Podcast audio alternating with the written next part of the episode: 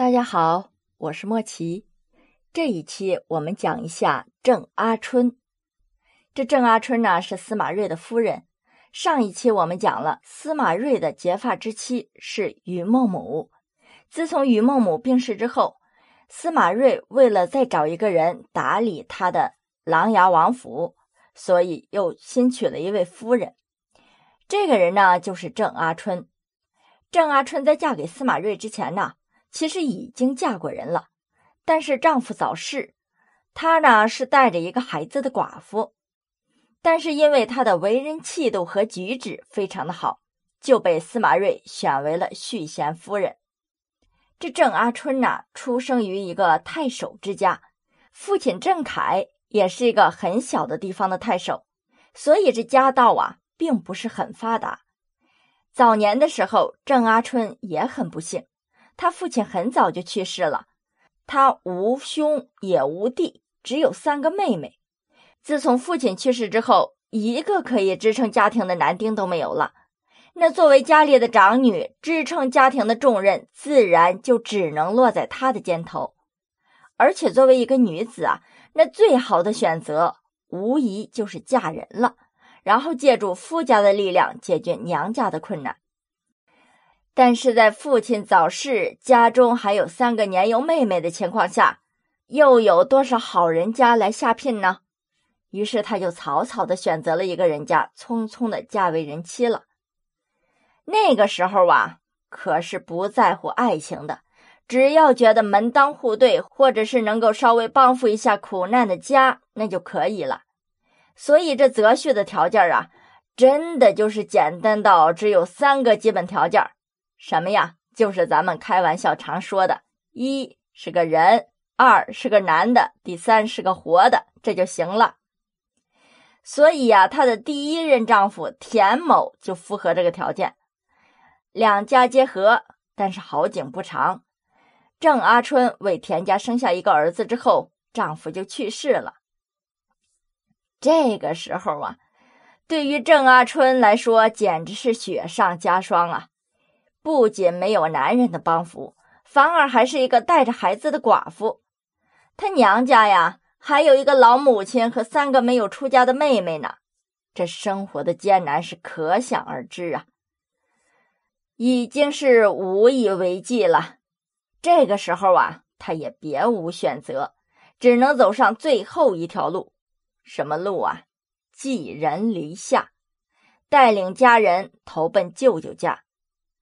这郑阿春的舅舅吴氏啊，是濮阳的士族，家境啊不是很差，但是也不是很显贵。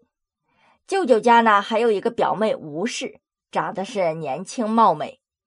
郑阿春一家呀住在舅舅家，也还算是过得和谐，日子呢是波澜不惊。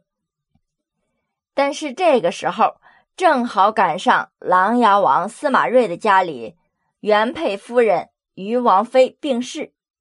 这司马睿呀是重情义的，同王妃的感情也非常好，所以在夫人去世之后，他就决定不再理府中的其他妃妾了。但是他也是王侯之家呀，家大业大，需要一个夫人来主持家事。于是他就决定重新在外面选一个适当的人，选婿为夫人。就这样啊，他看中了年轻貌美的吴氏女。也就是郑阿春舅舅家的表妹。这郑阿春的舅舅见有人提亲，而且这个人居然是琅琊王，这对于他一个小小的士族来说，那是多么荣幸啊！至于把女儿嫁过去是为妻还是为妾，这都不要紧。那古时候哪里有多少人考虑女儿是否能够嫁给一个真正疼惜自己的人呢？那重要的是家庭能好。重要的是，对方能为自己的家带来什么。所以，这琅琊王司马睿呀，虽然是娶续弦，但是他这个身份摆在那儿，对于吴氏家里来说啊，那已经是无可挑剔的了，反而是吴家高攀了才对。于是，郑阿春就交给了表妹吴氏一些为妻之道，一些管理家庭的一些事务。正当这表妹吴氏学的不亦乐乎，郑阿春也教的不亦乐乎的时候，这一天，他们两个人在游园的时候，偶然遇到了司马睿的一个部下。这个部下观察了一阵之后，觉得呀，这个表妹虽然长得年轻漂亮，但是琅琊王更需要一个能够主持家务的人。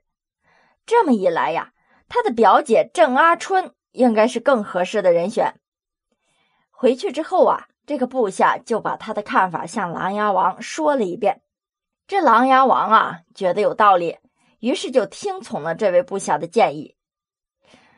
大家由此就可以明白了，为什么有些人巴巴的不去巴结上官，而去巴结上官的手下，因为他的手下，他的亲近之人说话也是有一定的力量的。我们接着说啊，这琅琊王改变主意的事情啊，没有向吴氏家里说明，一直到结婚的这一天，琅琊王派人带着聘礼去了吴氏的家里。这郑阿春的舅舅和舅母还兴致勃勃的准备热热闹闹的嫁女儿呢。谁知道来的人呢，却没有理会吴小姐，而是直接将郑阿春给带走了。所有的人都被这突如其来的变化弄得是目瞪口呆呀。